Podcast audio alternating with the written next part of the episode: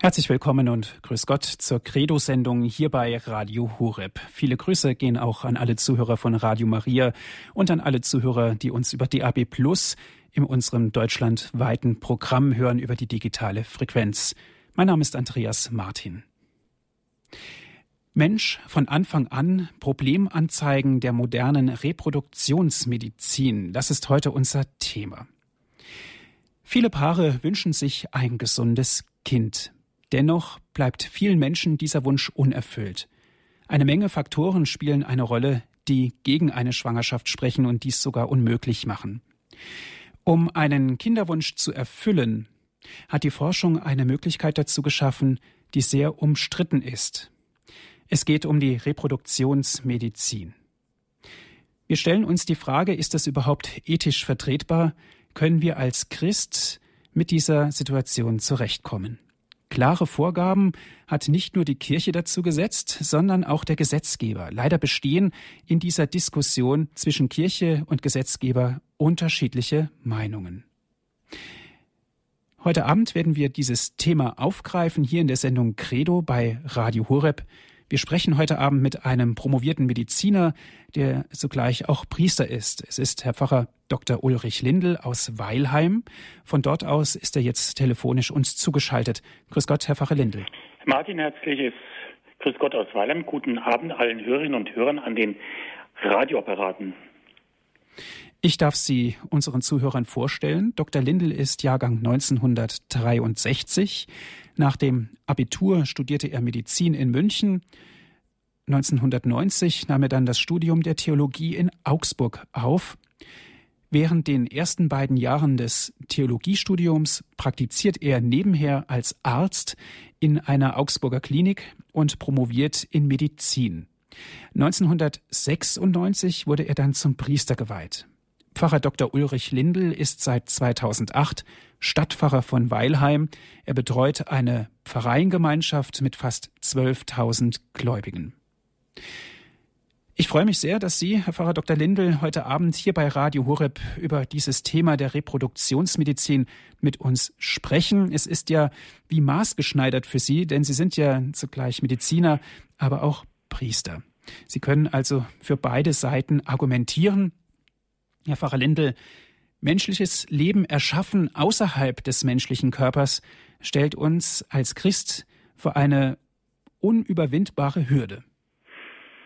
Das ist richtig. Sie haben es in der Anmoderation schon gesagt. Es gibt zunächst einmal einen großen Wunsch des Menschen, dass er Nachkommen hat. Gerade wenn Mann und Frau heiraten, wenn sie ihre Liebe entdecken und diese Liebe dann weiterschenken wollen an eigene Kinder, also Liebe weiterschenken in Leben, dann spüren wir plötzlich, dass da ein ganz großer und tiefer Wunsch, eine tiefe Sehnsucht des Menschen wach wird.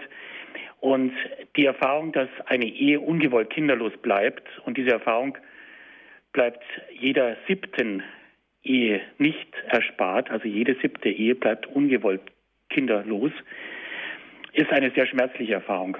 Es liegt natürlich auf der Hand, dass schon immer Ehepaare, die einen Kinderwunsch hatten, alles Mögliche versucht haben, um diesen Wunsch auch wirklich in Erfüllung gehen zu sehen. Was in der Vergangenheit immer wieder praktiziert wurde, waren Hormonbehandlungen.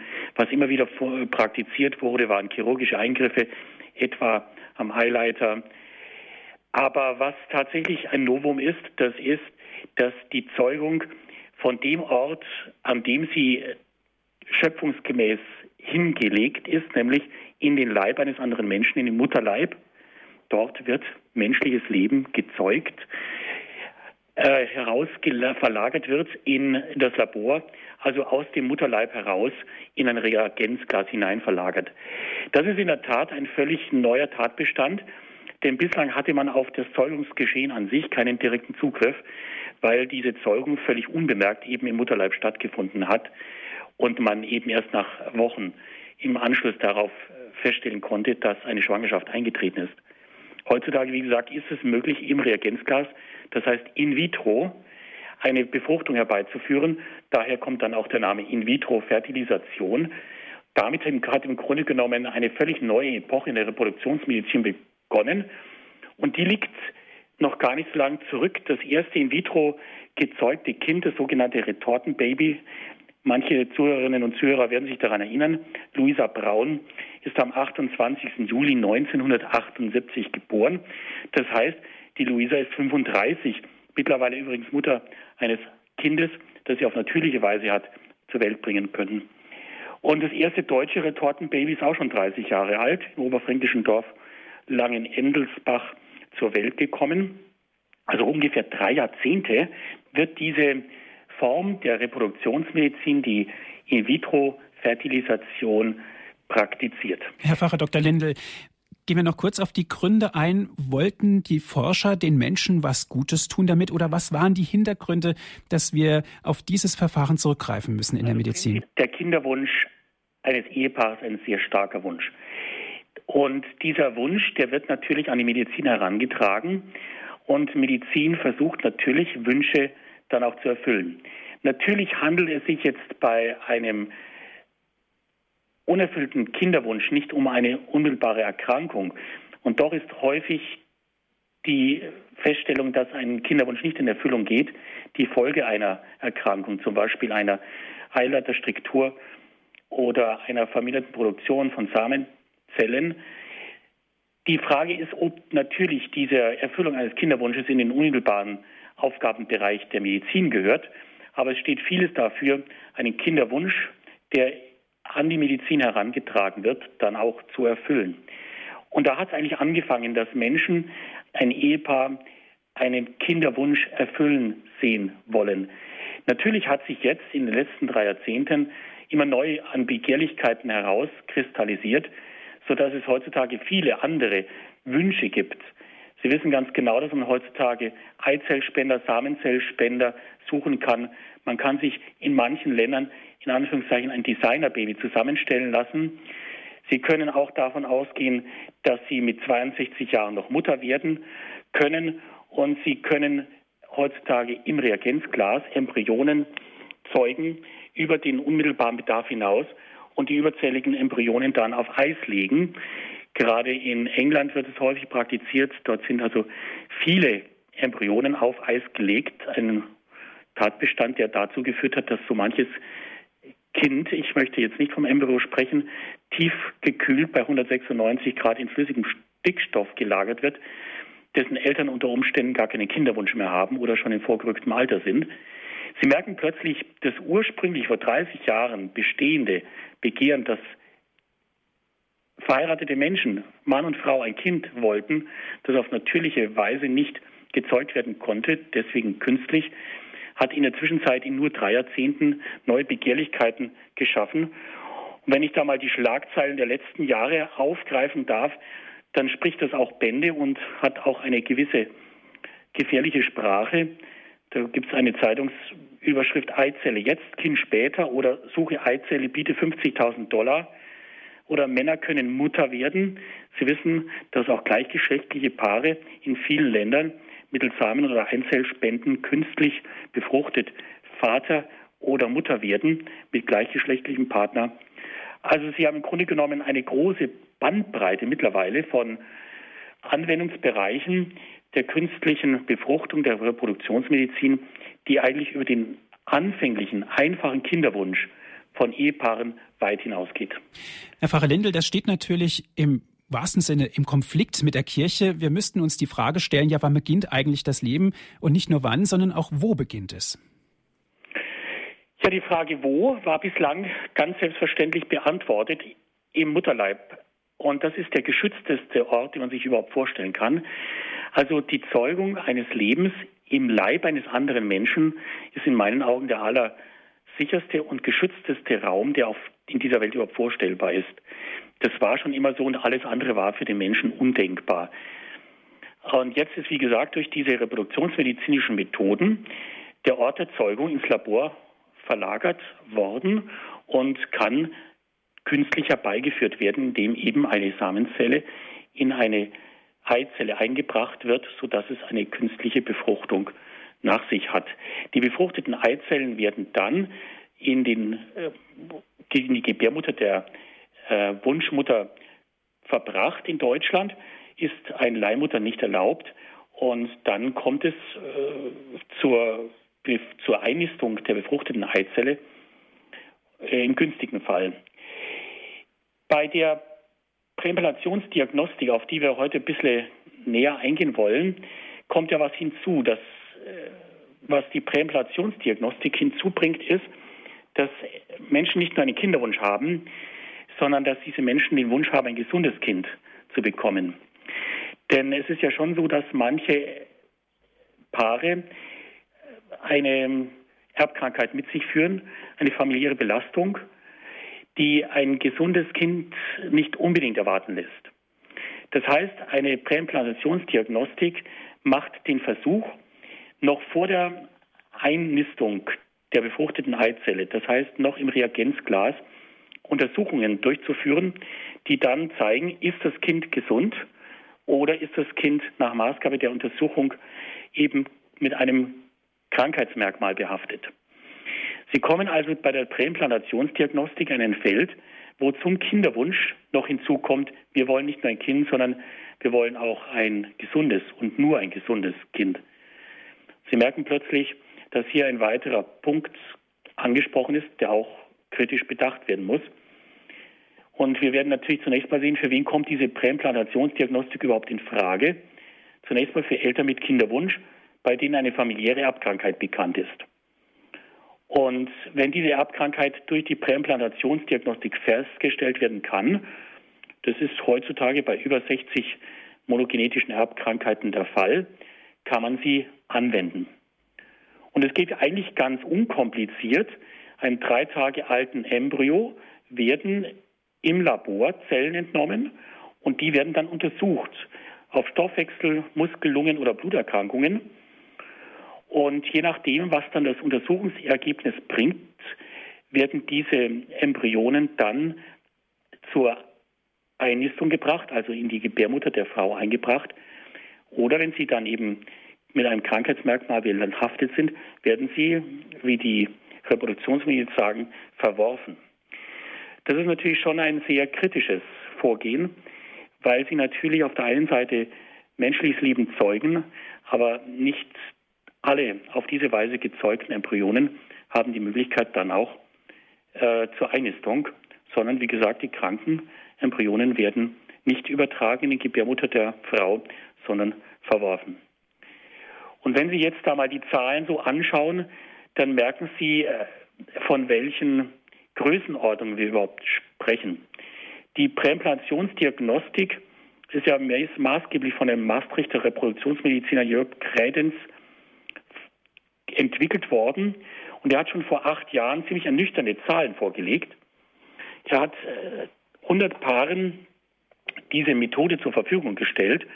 Und insgesamt wurden für diese 100 Paare 1200 Embryonen erzeugt und dann einer Präimplantationsdiagnostik unterzogen.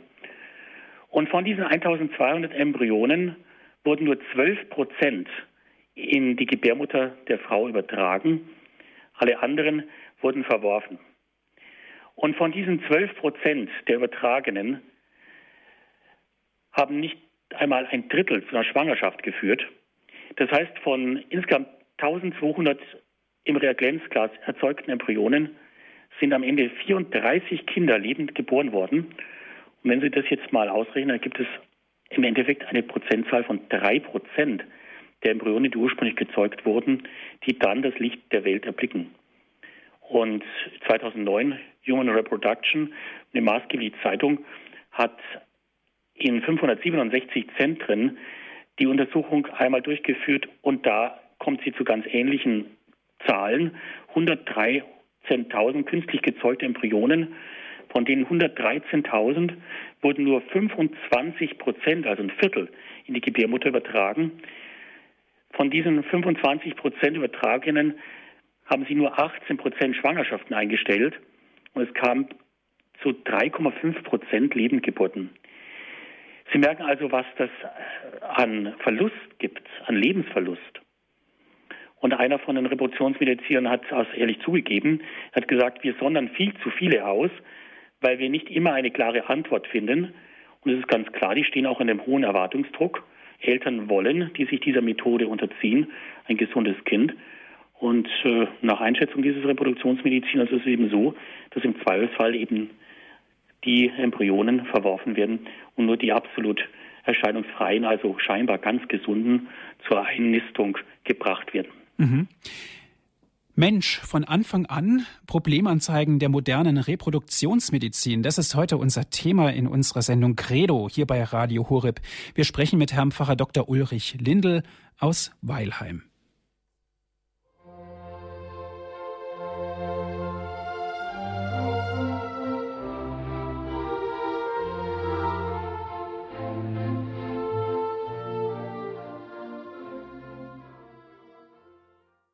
Sie hören die Sendung Credo hier bei Radio Horeb. Mensch von Anfang an Problemanzeigen der modernen Reproduktionsmedizin. Darum geht es heute. Wir sprechen mit dem Mediziner und Pfarrer Dr. Ulrich Lindel aus Weilheim. Ist er mit uns jetzt telefonisch verbunden?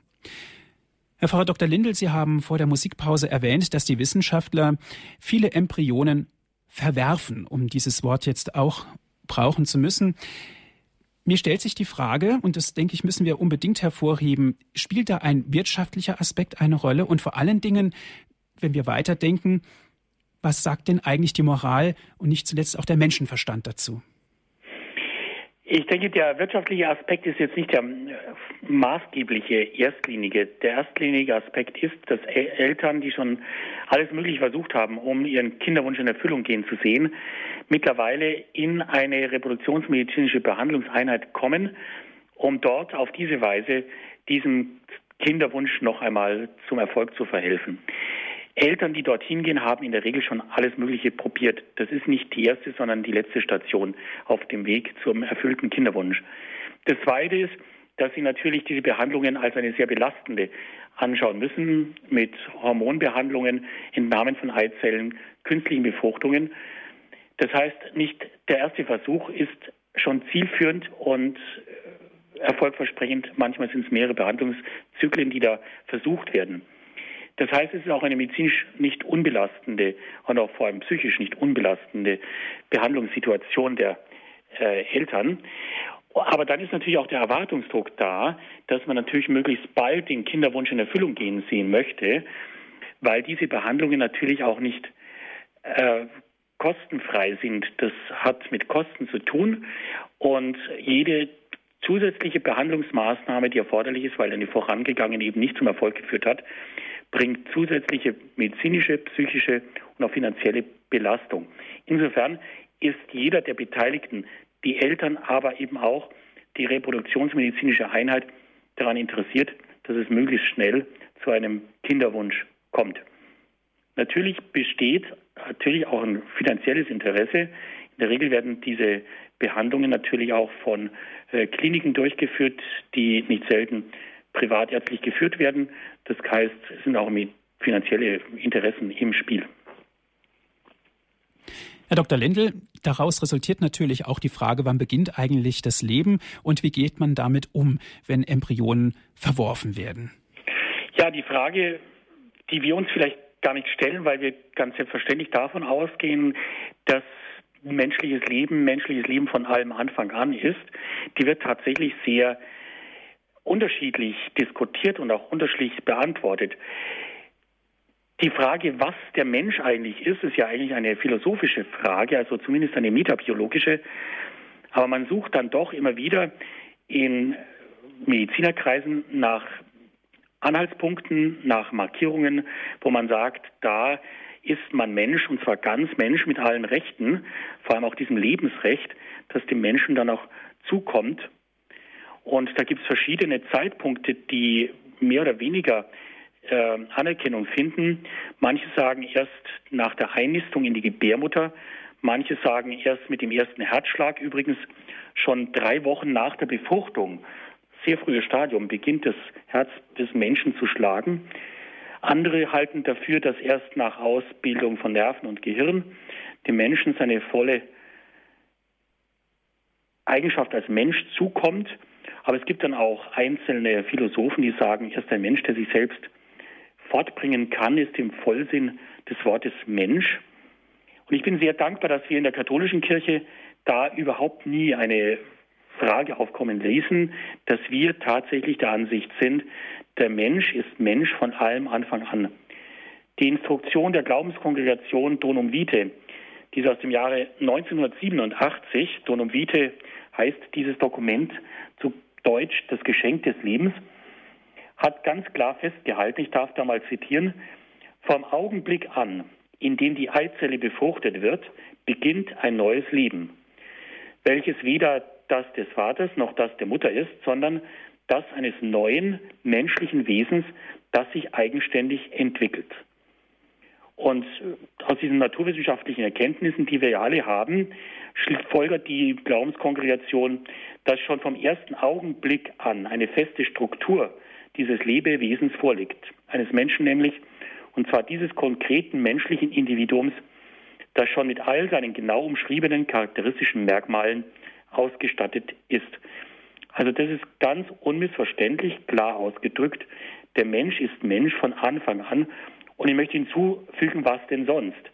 Denn wir haben ja schon die Humangenetik und ihre Erkenntnisse und wissen ganz genau, dass nach erfolgter Verschmelzung von Samen und Eizelle die gesamte genetische Information grundlegend da ist, die für die Entwicklung, das Heranwachsen eines Menschen notwendig ist.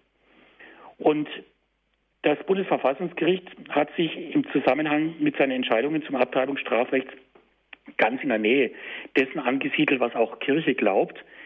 Wenn ich da mal das Bundesverfassungsgericht zitieren darf, von Anfang an ist im menschlichen Sein die potenzielle Fähigkeit angelegt und diese potenzielle Fähigkeit genügt, um die Menschenwürde zu begründen. Das heißt also, diese Menschenwürde begründet auch das Bundesverfassungsgericht von allem Anfang an. Und mit dieser Menschenwürde ist dann ja auch ein Menschenrecht verbunden, nämlich das Recht auf Leben. In der, Im Grundgesetz haben wir die Würde des Menschen ist unantastbar. Sie zu achten und zu schützen ist Verpflichtung aller staatlichen Gewalt. Und da gehört eben das Recht auf Leben und körperliche Unversehrtheit nach Artikel 2 Absatz 2 äh, im Grundgesetz äh, zweifelsohne dazu. In Anwendung auf die Reproduktionsmedizin hat man dann 1991 ein eigenes Gesetz verabschiedet, das sogenannte Embryonenschutzgesetz. Und dieses Embryonenschutzgesetz schaut auf die Reproduktionsmedizin und versucht möglichst den Schutz des Kindes außerhalb des, der Gebärmutter, also im Reagenzglas, zu wahren. Und im Vergleich zu allen anderen internationalen Gesetzesregelungen ist das Embryonenschutzgesetz in Deutschland sehr streng und auf den Schutz des Lebens ausgerichtet. Zum Beispiel heißt da, dass eben künstlich befruchtet nur drei Eizellen werden dürfen und diese befruchteten Eizellen müssen dann unmittelbar danach und zwar auf einmal zur Herbeiführung einer Schwangerschaft in die Gebärmutter der Frau verbracht werden. Natürlich hat dieses Embryonenschutzgesetz von 1991 die Präimplantationsdiagnostik noch nicht erwähnt, weil sie damals noch nicht zur Verfügung stand. Aber man ist im Allgemeinen davon ausgegangen, dass die Präimplantationsdiagnostik deswegen in Deutschland nicht erlaubt ist, weil sie eben zu einer Einschränkung der Überlebenschance des Embryos äh, führt. Das hat dazu geführt, dass ein Arzt eine Entscheidung des Bundesgerichtshofes Leipzig im Juni 2010 herbeiführen wollte, hat gesagt, ich möchte eine Gesetz, eine, eine richterliche äh, Verlautbarung haben, wie es jetzt eigentlich mit der Präimplantationsdiagnostik aussieht. darf sie angewandt werden oder darf sie nicht angewandt werden? Und er hat dann bei drei Paaren diese Präimplantationsdiagnostik angewandt und alle Embryonen, die einen Gendefekt hatten, also die ein Krankheitsmerkmal trugen, in Abstimmung mit den Eltern absterben lassen. Und danach hat er sich selber angezeigt. Und die Richter haben dann diesen Arzt freigesprochen. Und sie haben den Gesetzgeber aufgefordert, ein sorgfältig formuliertes Gesetz zu verabschieden, in dem der Gesetzgeber Klarstellung bezieht, ist die Präimplantationsdiagnostik in Deutschland erlaubt oder nicht, weil das expresses Verbis im Embryonenschutzgesetz von 1991 noch nicht geregelt war. Und insofern hat Bundes, der Bundesgerichtshof da eine klare Regelung des Gesetzgebers angemahnt. Und Sie werden natürlich verstehen, dass die Fortpflanzungsmediziner äh, sich mit diesem Urteil des Bundesgerichtshofes äh, ganz einverstanden gezeigt haben, weil das Präimplantationsdiagnostik Verfahren in vielen anderen europäischen Ländern ganz selbstverständlich angewandt wird. Großbritannien, Belgien, Spanien. Das ist allgemein gang und gäbe. Aber interessanterweise, die Standesvertretung, die Bundesärztekammer, hat sich im Hinblick auf die Präimplantationsdiagnostik sehr zurückhaltend geäußert. Montgomery etwa hat gesagt, dass die Präimplantationsdiagnostik eine nicht wirklich notwendige medizinische Maßnahme ist, die einen selektionistischen Ansatz hat, dass man also wirklich Leben auswählt und eben nur das gesunde Leben dann die Möglichkeit erhält, äh, sich weiterzuentwickeln und das kranke Leben eben verworfen wird. Auf das Bundesgerichtsurteil haben natürlich auch die katholische Kirche und die Behindertenorganisationen reagiert. Und gerade bei den Behindertenorganisationen ist natürlich sehr ungut angekommen, dass man jetzt vor Einnistung des befruchteten, äh, der befruchteten Eizelle Untersuchungen anstellt und im Falle einer Behinderung diesen Embryonen ein Überleben nicht ermöglicht.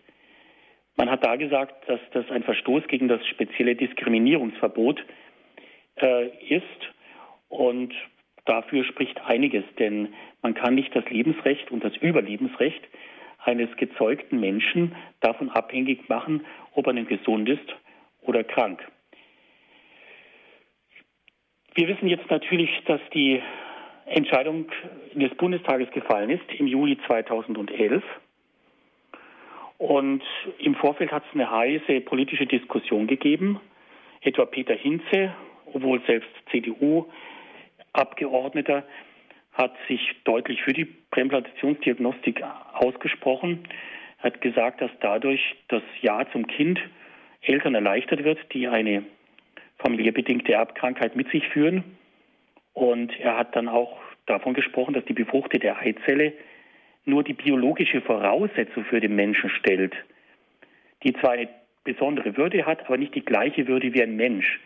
Da merken Sie also schon, dass Peter Hinze und andere Parlamentarier dem Embryo nicht die gleiche Würde und damit auch nicht den gleichen Lebensschutz zubilligen wie einer späteren Entwicklungsstufe. Demgegenüber hat Markus Söder etwa gesagt, wir wünschen uns nicht am Ende den Einstieg in Designer-Babys. Nach dem Motto, wir wollen jetzt nicht Kinder auf Probe zeugen unter Vorbehalt und dann nur die einen auswählen und zur Einnistung in die Gebärmutter bringen, die anderen verwerfen. Davon hat ja auch Montgomery gesprochen, dass das schon eine gewisse Auswahlmentalität ist. Die einen nehmen wir und die anderen nehmen wir nicht. Ja gut, es im Bundestag hat es dann die Entscheidung gegeben, Juli 2011. Man hat den Fraktionszwang aufgehoben. Man hat gesagt, das ist eine absolute Gewissensentscheidung. Da darf die Politik die Politik und der Fraktionszwang nicht die Rolle spielen, sondern das Gewissen soll entscheiden. Da gab es eben CDU-Politiker wie die Sozialministerin Ursula von der Leyen oder eben Peter Hinze, die für die Zulassung der PID sich ausgesprochen haben. Und dann gab es eben gegen die Zulassung der PID viele Politiker, die meisten von ihnen eben, die aus religiösen Überzeugungen gesagt haben, wir können nicht die Auswahl des Lebens aufgrund von Untersuchungen vor der Einnistung erlauben. Das würde dem Schutzauftrag des Staates gegenüber den Menschen mit Behinderung nicht gerecht werden. Sie wissen, wie das Ergebnis war. Eine knappe, aber immerhin eine Mehrheit hat sich dann für die Zulassung der Präimplantationsdiagnostik in Deutschland ausgesprochen. Und der Gesetzesrahmen erlaubt jetzt Folgendes, dass Kinderwunschpaare mit einem erhöhten Risiko an erblichen Erkrankungen oder Behinderungen Gentests nach künstlicher Befruchtung durchführen lassen können. Diese Untersuchungen die müssen an bestimmten zugelassenen Zentren durchgeführt werden und in jedem Einzelfall muss eine Ethikkommission entscheiden. Das sind also jetzt eng gefasste Rahmenbedingungen, die in anderen Ländern so nicht gelten, also nach wie vor strenge Auflagen in Deutschland. Aber es ist tatsächlich so, dass die Präimplantationsdiagnostik seit Juli 2011 durch diese Bundestagsentscheidung auch in Deutschland ermöglicht ist. Und nach der erfolgten Untersuchung werden eben nur die gesunden Embryonen in den Mutterleib eingesetzt und die kranken Embryonen, noch einmal dieses verwerfliche Wort, werden, wie gesagt, verworfen. Das ist also jetzt der im Moment vom Gesetzgeber herbeigeführte Stand der Dinge. Herr Frau Dr. Lindel, das ist zunächst die Sicht aus dem Gesetzgeber. Aus der Sicht der Kirche steigen uns da natürlich die Nackenhaare hoch. Wo war die Kirche in diesem Moment? Ja, die Kirche ist immer früh dran. Also die katholische Kirche hat zu allen bioethischen, revolutionsmedizinischen Sachverhalten als erste Stellung genommen. Noch lange bevor das Embryonenschutzgesetz auf den Weg gekommen ist, hat es ja schon, ich habe es vorher zitiert, Donum wiedergegeben, die Instruktion der Glaubenskongregation, in der die katholische Kirche zu all den Fragen schon Stellung genommen hat, die dann später, vier Jahre später, vom Embryonenschutzgesetz geregelt worden sind. Also die Kirche ist immer früh dran. Und auch bei der pränatalen Diagnostik ist die Kirche früh dran gewesen. Die pränatale Diagnostik heißt, dass ich vor Geburt Untersuchungen durchführe, entweder Ultraschalluntersuchungen oder Fruchtwasseruntersuchungen. Das ist prinzipiell nicht schlecht, weil ich natürlich dadurch feststellen kann, ist das Kind krank oder ist es gesund? Und wenn das Kind krank ist, kann ich dann schon vor Geburt Maßnahmen ergreifen, die dem Kind zugutekommen.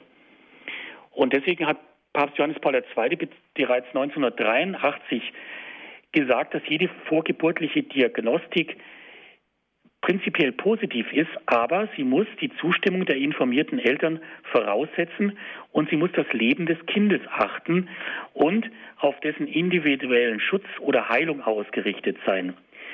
Das heißt, die Untersuchungsmethode darf nicht mit unverhältnismäßigen Risiken für das Kind verbunden sein und vor allem die pränatale Diagnostik darf nicht unter dem Vorbehalt eines Schwangerschaftsabbruches erfolgen, sondern sie muss das Lebensrecht des Kindes wahren.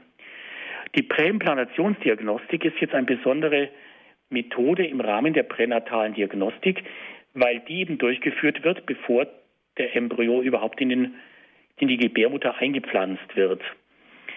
Und da werden Sie natürlich sehen, dass das Lebensrecht des Kindes durch diese Methode eben nicht gewahrt ist, weil eben viele Embryonen ausgesondert und verworfen werden, die ein Krankheitsmerkmal haben, also nicht ganz gesund sind. Das heißt, es wird ausgewählt und es wird, ja, wenn man sagen darf, vor Einpflanzung des Embryos in die Gebärmutter schon eine Abtreibung durchgeführt, also das Leben wird getötet. Also die Kirche ist strikt gegen jede Form der Präimplantationsdiagnostik aus diesem Grund. Die Präimplantationsdiagnostik, hat Erzbischof Zollitsch einmal gesagt, ist eine unselige Form der In-vitro-Fertilisation. Und er sieht überhaupt keine Ausnahmemöglichkeit, dass man die Präimplantationsdiagnostik anwenden könnte, weil sie eben, wie gesagt, mit dem unbedingten Lebensschutz des Embryos nicht einhergeht. Weihbischof Losinger von Augsburg, der ja Mitglied im Deutschen Ethikrat ist, hält auch die Prämulationsdiagnostik mit dem christlichen Menschenbild für nicht vereinbar, sondern hält sie für einen massiven Verstoß gegen Geist und Buchstaben des Grundgesetzes und des Embryonenschutzgesetzes, weil er eben sagt, dass die Präimplantationsdiagnostik gegen die Menschenwürde verstößt, gegen das Grundrecht auf Leben und körperliche Unversehrtheit und vor allem auch gegen das Verbot der Benachteiligung wegen einer Behinderung. Die evangelische Kirche, wenn wir die auch kurz ansprechen, ist uneins, also Landesbischof Friedrich spricht grundsätzlich gegen jede Anwendung der Präimplantationsdiagnostik. Er hat gesagt, nur Gott allein ist Herr über Leben und Tod.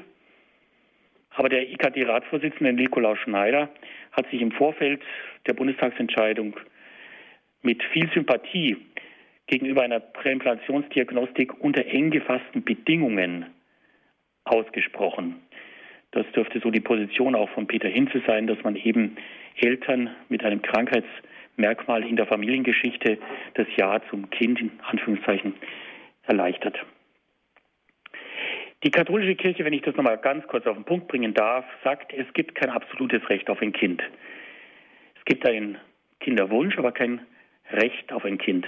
Darüber gibt es aber ein Recht auf körperliche Unversehrtheit des Menschen, und zwar von allem Anfang an. Der Mensch, das haben wir vorher schon gesagt, ist Mensch von Anfang an und zwar ohne Einschränkung.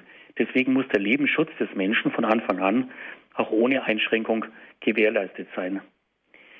Und die Menschenwürde des Menschen bleibt unantastbar, unabhängig jetzt, ob er körperlich oder geistig, seelisch gesund ist oder eben krank oder behindert. Man kann vorgeburtlich keine Abstriche machen im Lebensschutz und nach der Geburt auch nicht. Behindertes Leben ist vor Geburt und nach der Geburt immer vollgültig menschliches Leben und hat damit ja noch mehr Recht auf Schutz durch die Gesellschaft. Sie hören die Sendung Credo hier bei Radio Horeb. Mensch von Anfang an Problemanzeigen der modernen Reproduktionsmedizin. Das ist heute unser Thema. Wir sprechen mit Herrn Pfarrer Dr. Ulrich Lindel aus Weilheim.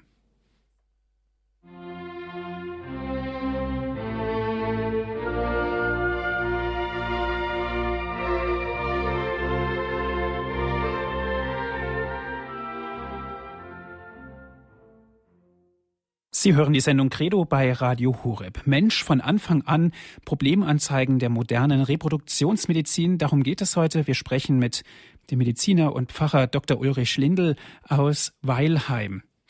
Herr Pfarrer Lindel, Sie haben uns viel zu der Problematik erklärt der Reproduktionsmedizin. Ich möchte Sie bitten, fassen Sie doch bitte noch einmal aus der Sicht der Kirche zusammen, auf was es da wirklich ankommt. Ja, ich möchte einfach mal diesen Begriff auch Reproduktionsmedizin nochmal aufgreifen der wirkt auf mich ziemlich technisch und ziemlich kalt. Also Kirche sagt, dass der Mensch Geschöpf ist. Der Mensch kommt nicht aus dem Labor, sondern aus der Liebe Gottes. Und menschliches Leben wird von Gott her einmalig erschaffen und nicht reproduziert.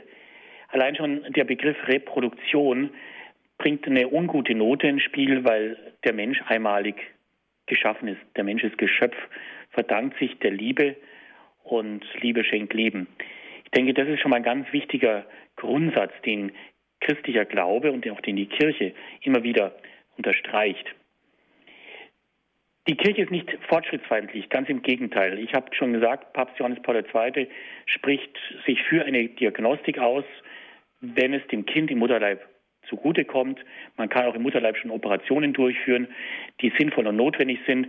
Das ist alles ganz in Ordnung. Nur je mehr die Wissenschaft kann, desto stärker muss diese Wissenschaft auch verantwortet werden. Und das gilt im Hinblick auf das Leben des Menschen ganz besonders. Ein wichtiger Punkt ist mir auch, wenn man heutzutage immer vom Leben spricht, da darf ich die Position der Kirche nochmal anführen, dass es kein Wert in das Leben gibt. Es gibt auch keine Werte in den Eltern. Manchmal höre ich Menschen, die sagen, wir bekommen ein Kind, wir erwarten ein Kind, aber eigentlich haben die schon eins. Es gibt kein werdendes Leben, sondern Leben ist immer Leben, das wächst und sich entwickelt. Und Eltern, die ein Kind gezeugt haben, ob dieses Kind jetzt im Reagenzgas gezeugt worden ist oder im Mutterleib, haben ein Kind und sind Eltern und werden nicht etwa Eltern. Sie merken also, die Sprache ist oft etwas verräterisch und das macht es dann etwas problematisch, das Lebensrecht des Kindes auch ganz klar zu verteidigen. Und noch einmal, auch das ist die Position der Kirche, es gibt kein Recht von Eltern auf ein Kind. Aber es gibt das Recht eines Kindes auf Eltern und vor allem auch, es gibt das Recht des Kindes auf Leben. Es gibt einen Kinderwunsch, aber es gibt kein Kind nach Wunsch. Das ist auch in dieser Diskussion immer wieder ein Punkt, den die Kirche anspricht. Wir haben ein Ja das wir zum Kind sagen. Und dieses Ja zum Kind ist ein Ja ohne Wenn und Aber. Ich kann diesen Kinderwunsch schon hegen und diesem Kinderwunsch auch zur Erfüllung verhelfen, soweit dies möglich ist. Aber es gibt kein Kind nach Wunsch. Das ist in anderen Ländern tatsächlich so, dass man sich eben Samenzellen, Eizellen raussucht nach bestimmten Wünschbarkeitskriterien. In Deutschland ist es, wie gesagt, nicht möglich und nicht erlaubt, Gott sei Dank. Aber dass man sich wirklich ein Baby nach Wunsch zusammenstellt, und das ist natürlich sehr problematisch, weil dieses Kind dann heillos überfordert ist, wenn es ein Kinderwunsch ist, der von den Eltern zusammengestellt ist. Wenn dieses Kind dann die Erwartungen der Eltern im späteren Leben nicht erfüllt, dann hat es ausgesprochene Probleme. Wie gesagt, die PID, die Präimplantationsdiagnostik, und darauf hat Montgomery hingewiesen, ist eine Diagnostik, die auswählt. Also man sucht das gesunde Leben heraus und was ist mit dem Kranken, dem Behinderten. Das führt schon problematischerweise zu einer Mentalitätsverschiebung auch in der Gesellschaft. Wie geht man eigentlich dann mit Menschen um, die krank sind oder krank werden, die behindert sind oder behindert werden?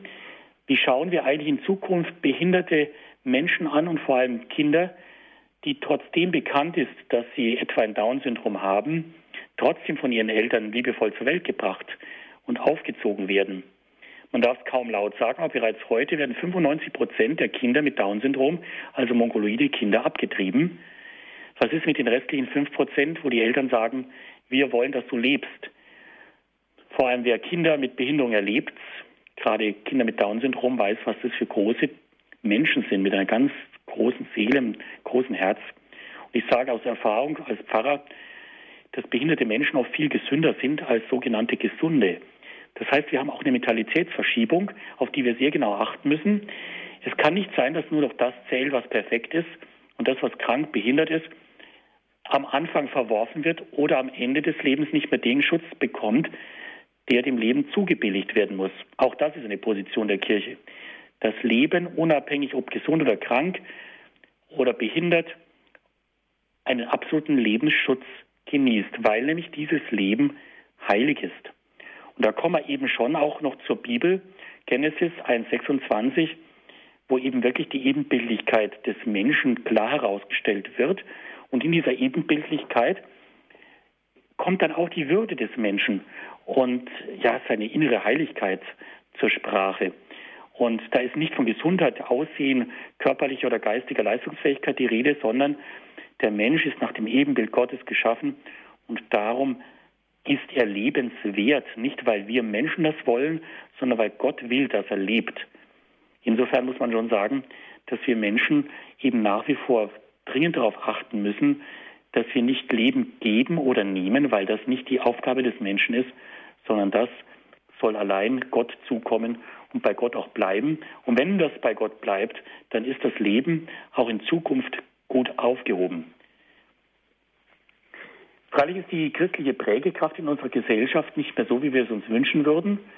Ich habe gesagt, dass selbst in der christlich-demokratischen Union die Position zur Präimplantationsdiagnostik nicht einheitlich ist, dass auch ein Peter Hinze die Frage, ob der Mensch Mensch in vollem Umfang von Anfang an ist oder nicht, eher verneint, sondern eben Abstufungen macht, dass der Mensch mit Laufe seiner Entwicklung dann die volle Schutzwürdigkeit erst bekommen soll. Das sind Positionen, die die katholische Kirche nicht vertritt, sondern klar ablehnt. Aber Sie sehen ganz klar, auch im politischen Meinungsbildungsprozess hat die Kirche in Deutschland nicht mehr die prägende Kraft, die man ihr wünschen würde. Und eben Weihbischof Losinger, der ja im Deutschen Ethikrat die katholische Kirche bestens vertritt, ist eben nur einer unter vielen. Das heißt, wir können und wir müssen unsere Stimme laut erheben. Wir müssen für den Lebensschutz eintreten. Das müssen wir auf alle Fälle tun in unserer Verkündigung, aber auch in unserem praktischen Leben, dass wir eben behindertenfreundlich leben. Die Kirche hat sehr viele Einrichtungen, die Behinderten zugutekommen. Sie hat sehr viele Beratungseinrichtungen, die auch Schwangeren in Konfliktsituationen zu Hilfe stehen und sehr viele Kindertagesstätten, die gerade Kindern mit Behinderung hilfreich beim Hineinwachsen in das Leben helfen. Also das ist alles unsere Aufgabe. Bloß sind wir natürlich nicht mehr in einer mehrheitlich christlich geprägten Gesellschaft und die Folgen sieht man einfach ganz einfach, wenn man diese neueren Entscheidungen in der Reproduktionsmedizin ansieht. Herzlichen Dank, Herr Pfarrer Lindel, für Ihre Ausführungen. Liebe Hörerinnen und Hörer, gerne dürfen Sie jetzt Ihre Fragen stellen, sich mit einbringen in diese Sendung Credo.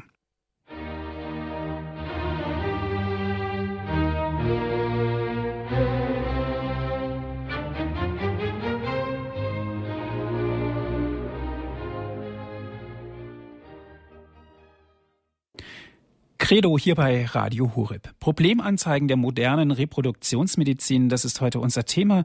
Wir sprechen mit Herrn Pfarrer Dr. Ulrich Lindel aus Weilheim. Herr Dr. Lindel, eine erste Hörerin darf ich begrüßen. Es ist Frau Nahmann. Sie ruft an aus dem nördlichen Münsterland. Guten Abend. Ja, guten Abend. Frau Nahmann, Sie haben eine Frage.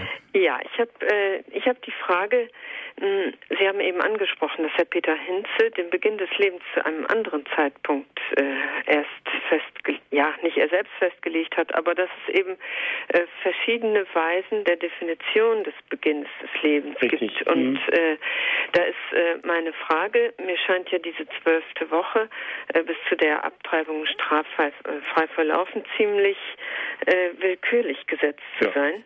Und andere sprechen von einem Nidationszeitpunkt Richtig. und äh, die katholische Kirche spricht äh, von, von einem Menschen mit seiner Würde von Anfang an, das heißt äh, bei der Verschmelzung von Samen und Eizelle. Ja. Und äh, meine Frage ist, äh, ich glaube das auch, aber kann ich das belegen irgendwie? Ich habe einen naturwissenschaftlichen Freund, der sich immer daran stößt, dass ich das mit nichts belegen kann. Äh, und da ist meine Frage, ob es da äh, irgendwelche Möglichkeiten gibt. Ich habe ihm schon mal den Psalm 139 genannt. Äh, du hast mich schon angesehen, bevor ich im Mutterschoß war, dass da schon die Beziehung Gottes zum Menschen bestand. Das ist natürlich auch keine Naturwissenschaft. Richtig, also da, der Psalm 139, den habe ich vorgesehen, gegen Ende noch zu beten. Es trifft sich ganz gut, dass Sie jetzt angerufen haben, der mir auch sehr wichtig und sehr vertraut ist, aber das ist natürlich eine hoch religiöse Aussage, die können Sie Naturwissenschaftler nicht vermitteln. Also die naturwissenschaftlichen Fakten äh, sind meines Erachtens sehr überzeugend. Es gibt nur einen einzigen qualitativen Sprung. Und zwar ist es wirklich, wenn zwei Keimzellen verschmelzen. Wenn eine Samenzelle mit dem halben Chromosomsatz, eine Eizelle mit dem halben Chromosomsatz verschmelzen, dann ist dann ein vollständiger Chromosomensatz vorhanden und dann wird ganz automatisch, selbstverständlich, diese befruchtete Eizelle sich teilen, teilen, teilen. Das tut übrigens der Organismus dann Zeit seines Lebens. Und aus einer befruchteten Eizelle wächst ganz selbstverständlich zuerst ein Embryo, dann ein Fötus. Da brauchen wir nicht über Begriffe zu sprechen. Da wächst Leben. Und es wird nicht leben, sondern da ist Leben und dieses Leben wächst. Und es ist überhaupt kein qualitativer Unterschied, ob dieses Leben jetzt drei Wochen alt ist, ob das Herz schlägt, ob es dann zwölf Wochen alt ist oder neun Monate oder zehn Jahre. Das ist eine reine Zeitfrage. Aber der eigentlich qualitative Sprung, wo etwas Neues ins Leben kommt, ist tatsächlich die Befruchtung und das ist ja dieses schöne Wort Zeugung. Alles andere ist rein quantitativ, aber das eigentlich qualitative Geschehen ist die Zeugung. Und es gibt nur eine Zeugung und diese eine Zeugung ist die Befruchtung einer Eizelle mit einer Samenzelle. Und das ist das eigentliche Geschehen. Und ich finde, da hilft uns die Humangenetik schon. Die spricht eine ganz eindeutige Sprache. Und wenn man dieses, die befruchtete Eizelle, reden wir ruhig vom Menschen, leben lässt, dann wird er größer und kommt, wenn alles gut geht, aber das ist ja immer der Fall, es muss immer alles gut gehen, in neun Monaten auf die Welt.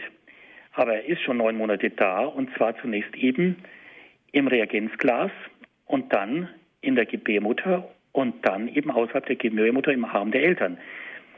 Wenn ich es nochmal sagen darf, das eigentlich Qualitative ist das Einmalige der Zeugung. Alles andere ist nur quantitativ und ist von äußeren Einflussfaktoren natürlich abhängig. Aber das eigentlich Qualitative steht am Anfang und sonst kommt nichts mehr Qualitatives. Alles andere ist eine Zeitfrage, aber ja. nichts mehr. Das ist für mich ganz klar und das würde ich auch jedem Naturwissenschaftler so sagen, wie ich es Ihnen sage. Das ist eine naturwissenschaftliche Beweisführung. Hat mit Glauben gar nichts zu tun. Mhm. Denn ob das Herz jetzt schlägt nach drei Wochen oder nach vier Wochen, äh, wann das Gehirn dann letztendlich arbeitet, das sind Fragen, die, wann das Kind gehen lernt, da fragt man ja auch nicht, ob das jetzt nach zwölf Monaten zum Laufen anfängt oder erst nach 14 Monaten. Das Kind wird dann irgendwann laufen. Ja, und insofern glaube ich, das ist ein ganz guter Punkt. Was ich Ihnen noch sagen möchte, ist im Zweifelsfall immer auf die sichere Seite des Lebens stellen.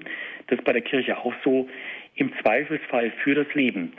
Und wenn ich eine Frage im Zweifelsfall nicht ganz entscheiden kann, wähle ich, wenn es ums Leben geht, die sicherere äh, Alternative. Und die heißt immer, Lebensrecht geht vor anderen Wünschbarkeiten. Ja. Mhm. Gut, Frau Naumann, herzlichen ja. Dank. Ich hoffe, ja, Ihre Frage danke. ist damit ausreichend beantwortet. Ja, herzlichen Dank. Gerne. Alles Gute für ja, Sie. Auf Wiederhören. Wiederhören. Herr Pfarrer Lindel, ich darf mich auch bei Ihnen sehr bedanken, dass Sie uns dieses Thema nahegelegt haben, dass Sie uns über dieses Thema informiert haben, auch den Standpunkt der Kirche klar vertreten haben. Herzlichen Dank und Dankeschön auch an Sie, liebe Hörerinnen und Hörer, dass Sie mit dabei gewesen sind. Wie immer gibt es diese Sendung auch zum Nachhören auf CD unter folgender Telefonnummer. Können Sie sich einen CD-Mitschnitt bestellen.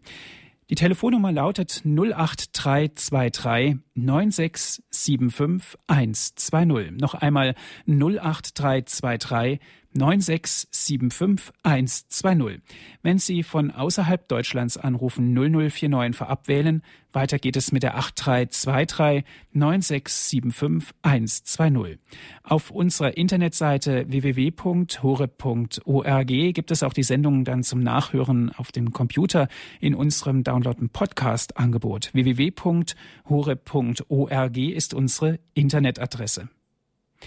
Herr Pfarrer Dr. Lindel, ich darf Sie zum Ende dieser Sendung um ein Gebet bitten und um den Segen. Die Anruferin hat vom Psalm 139 gesprochen und ich habe zu Beginn dieser Sendung mir diesen Psalm bereitgelegt, weil ich ihn am Ende der Sendung beten wollte.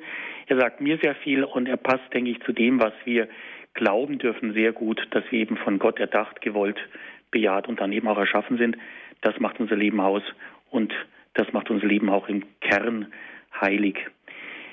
Wenn Sie mögen, beten Sie in Gedanken mit und dann wollen wir den Segen für uns erbitten. Herr, du hast mich erforscht und du kennst mich. Ob ich sitze oder stehe, du weißt von mir. Von fern erkennst du meine Gedanken. Ob ich gehe oder ruhe, es ist dir bekannt.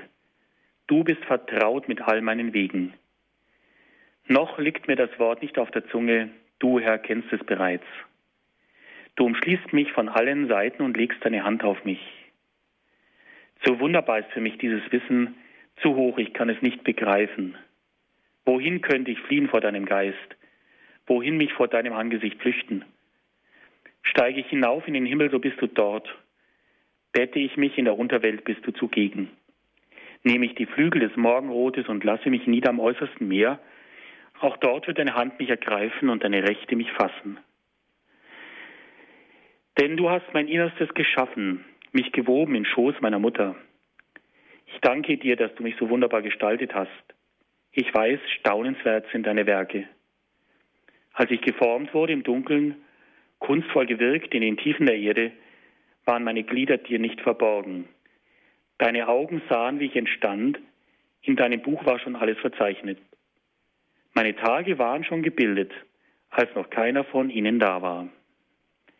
Ehre sei dem Vater, dem Sohn und dem Heiligen Geist. Wie im Anfang, so auch jetzt und alle Zeit und in Ewigkeit. Amen. Der Herr sei mit euch. Und mit deinem Geiste. Es segne und beschütze uns. Es segne und beschütze all die Menschen, die uns anvertraut sind. Und vor allem all die Menschen, die sich auf die Geburt vorbereiten, Eltern und Kinder, der allmächtige und gute Gott, der Vater und der Sohn und der Heilige Geist. Amen. Es verabschiedet sich Ihr Andreas Martin.